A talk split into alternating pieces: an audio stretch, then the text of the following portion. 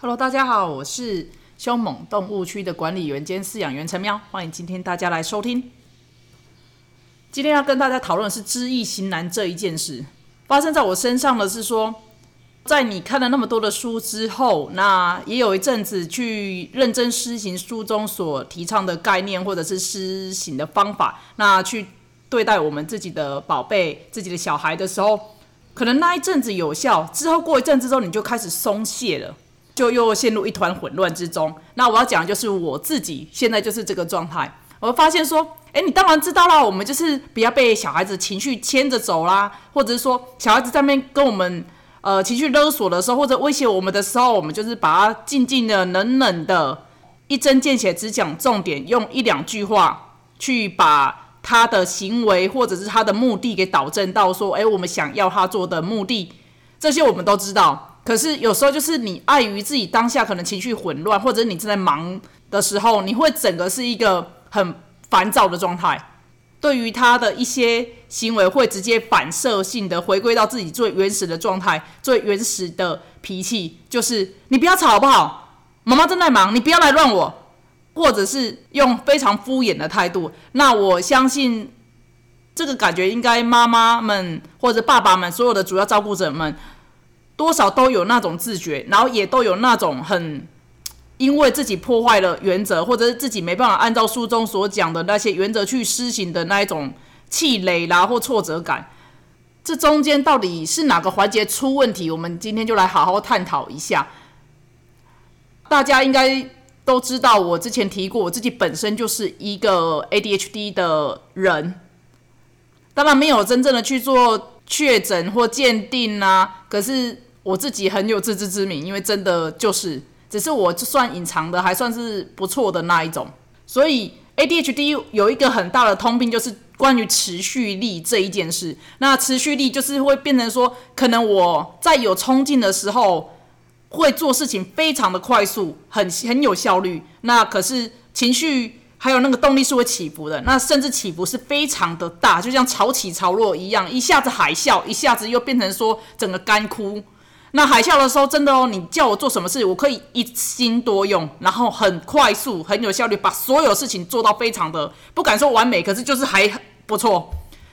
甚至抓重点可以抓得很精准。可是，在你可能在干枯期的时候，你会变得说，你真的提不起劲诶，什么事情都不太想做。那这些事情就是会变成，就是每件事情都变成敷衍的去做。你代办事项清单上面洋洋洒洒的写了三样，诶，不小心的累积到五样。哎呀，再不小心一点变十样了，然后那好吧，都十样了，那不然我我就勉强做个一两样好了，就挑那种软的柿子，挑软的去吃，就说哦，这个好像比较简单，好，那可以快速把它化掉。那我就是先做那一两样，可是弄完了之后，你可能消一消，人只剩下七样或八样，可是隔天之后又有新的事项又进来了，那一直在这个重复的气雷的循环，然后感觉代办事项永远消不完，那有很多事情怎么？很想做，可是心有余而力不足，就是你没那个动力去起步。那我称之这个时期，它就是一个动力上面的干枯期。因为我自觉自己知道说自己的个性是这个样子，自己会有动力的。呃，涨潮期跟干枯期的时候，那我就会特别的利用说我的涨潮期的时候，我就快速去冲某些事情，就是快速把它给弄掉。可是干枯期的时候，我们不是说我们避免去变成干枯期，而是说。我坦然接受我会有干枯期，那干枯期的时候，我就要如何去想办法让这个干枯期缩短一点，或者是有哪些契机或影子可以把自己拉出这个干枯期？那这个东西同样我们去反射到我们自己小孩子身上，比如说我教小朋友的时候，我知道他们可能在情绪上面整个在一个情绪漩涡里面，那我知道说我可能用哪些方式可以中断他们那个漩涡，先把它给中断掉那个情绪之后，他才有办法好好去思考，哎。啊，那我现在是什么东西该做的事情？所以呢，我们自己也要去想看，他说是不是有哪些契机或影子可以帮助自己去中断这一个情绪干枯期的想法，或者是让动力再重新给引发出来，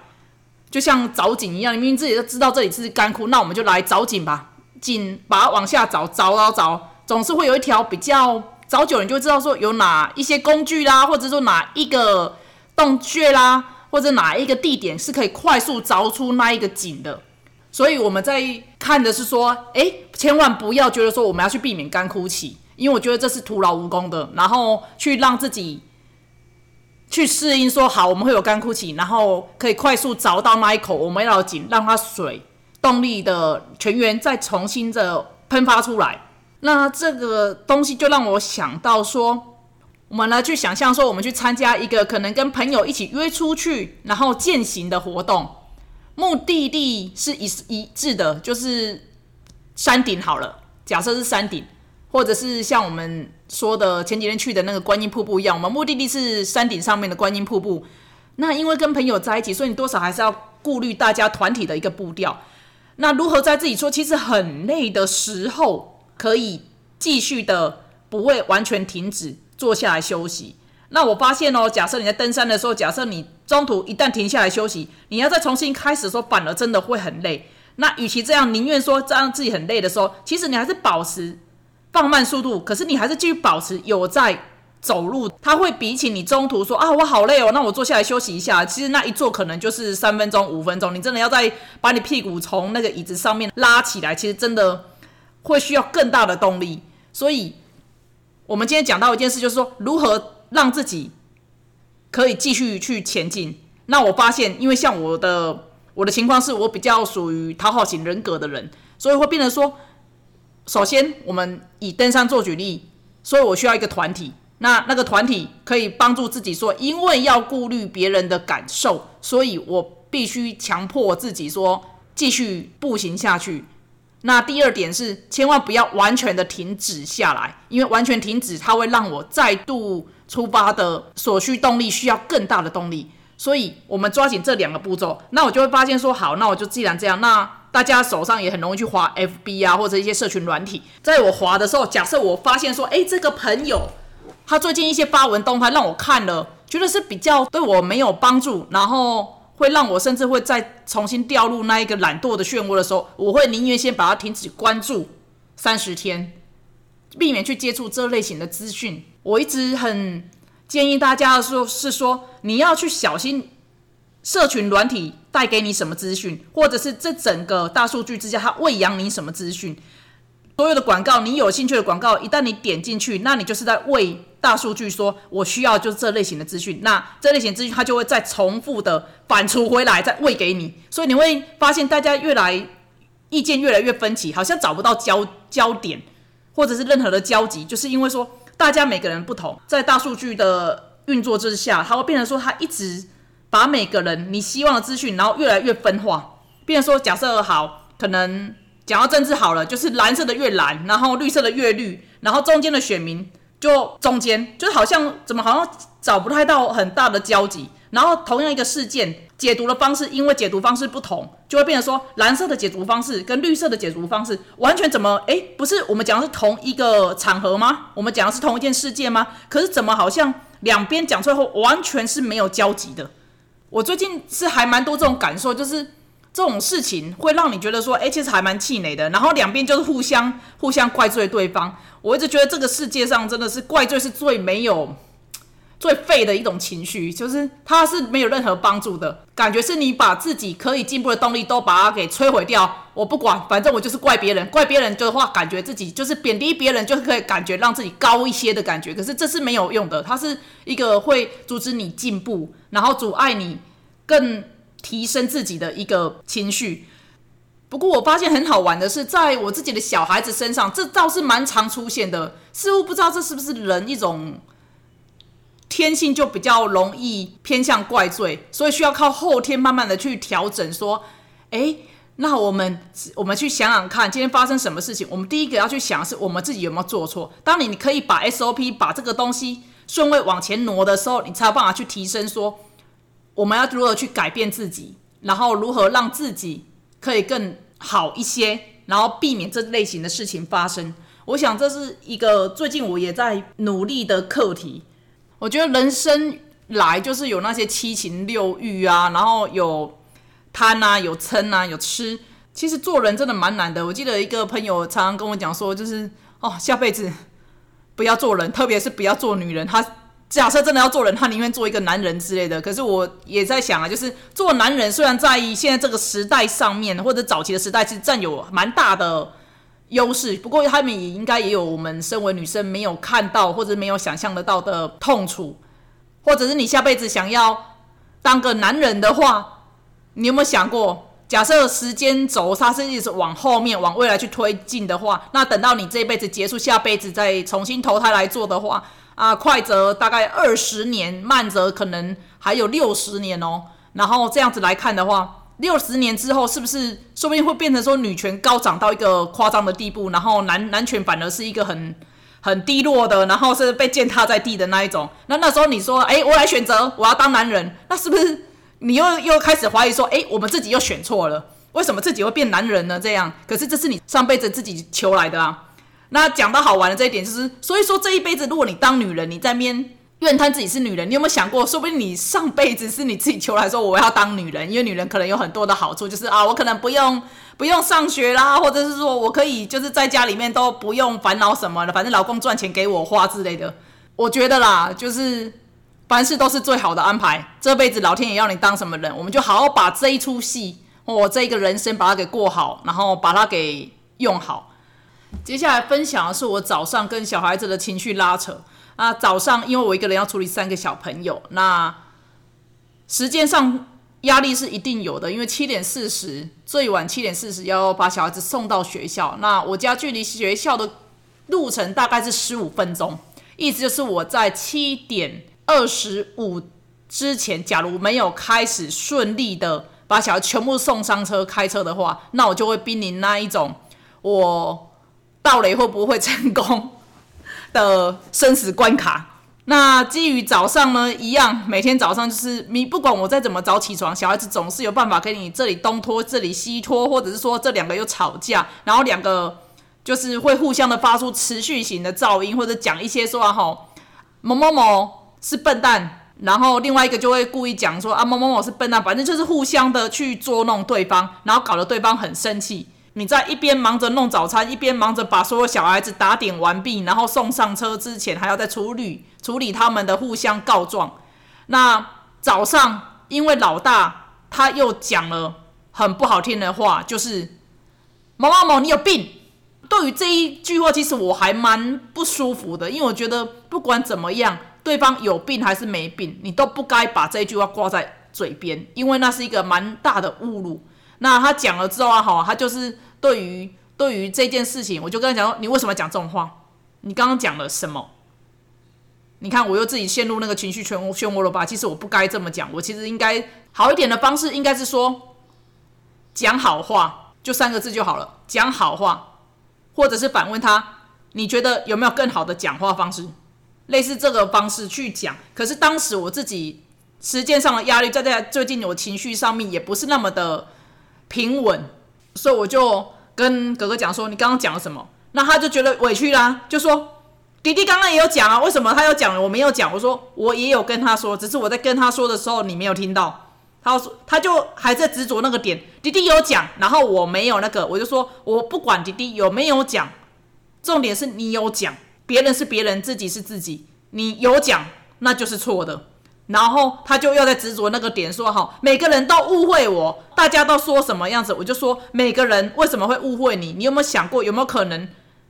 你自己就是做了很多类似的事情，让人家直接就是觉得就是觉得是你？因为我觉得人就是一个镜子啊。你觉得别人怎么对你，其实那就是因为你也自己这样对人家，人家才会这样子对你嘛。”那事后现在来想一想，其实我这样这样讲其实是不对的，因为那只是在抒发我自己的情绪，那也是在讲说我自认为是对的事情，可是对他来讲其实不重要。重点是我得要先同理他情绪，才有办法把这后面这一些这一些道理，或者是这一些对他来讲可能是屁话的东西，把它塞进他的脑子里面。现在坐下来，静静去思考整个流程。那我们把流程再重新改善一次。我应该是说。你觉得很委屈，你一定觉得很委屈哈，对不对？对啊，为什么会这样子？那班上的人也不理解你，然后妈妈也都会误会你这样子，然后等他等他觉得对啊，我就是这样子啊，好之类的。然后等他情绪平稳下来，再跟他讲说，那你觉得有没有什么更好的方式？因为你觉得别人这样对你，说不定人家也觉得你就是这样子对待他啊。在把流程给改善之后，说不定这样可以有更好一点的结果，而不是我自认为在做我自己觉得对的事情，那他却一直觉得很委屈，然后我讲的话也塞不进去他的脑子里面，然后他还在那个情绪漩涡，就是完全没有任何的进展跟帮助。那他就每天早上带着这种很委屈或者觉得不开心的心情去学校，那也可能相对会影响他一整天在校的状态。哎，不骗大家，我觉得就是如果假设小孩在家里面，他出门之前的心情是愉快的时候啊，吼，对他一整天在校的表现似乎有蛮大的注意。那 ADHD 它有一个很大的特点是，他在睡完觉之后起来，几乎昨天所有的不愉快都忘记，就是很像电脑里面的格式化的概念。就格式化完了之后，那他早上又是一个从零开始。可是，在从零开始的时候，我们尽量要把它导为就是一个正向的或者开心的状态，让他再去面对学校的课业的时候会好一点，才不会就是把坏的情绪带去学校，然后让他一整天还是在很糟的状态。其实，林林总总的这一些。生活的小事情或体悟，我觉得到后来你会重新去反思自己。我很怕大家觉得说，哎，会录这种节目的人，然后每一个都可能都像圣人一样。我跟你讲，我绝对不是圣人呐，因为我也会有情绪不好的时候，我也会有很混乱的时期。那只是想要跟大家一起互相勉励，就是每个人都是人，你也你也有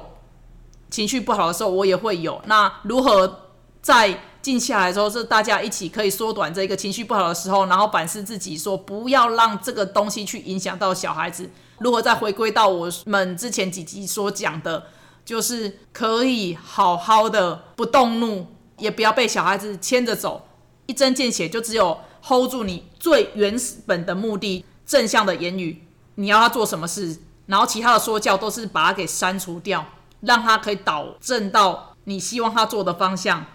然后中断他的情绪漩涡，我觉得这真的是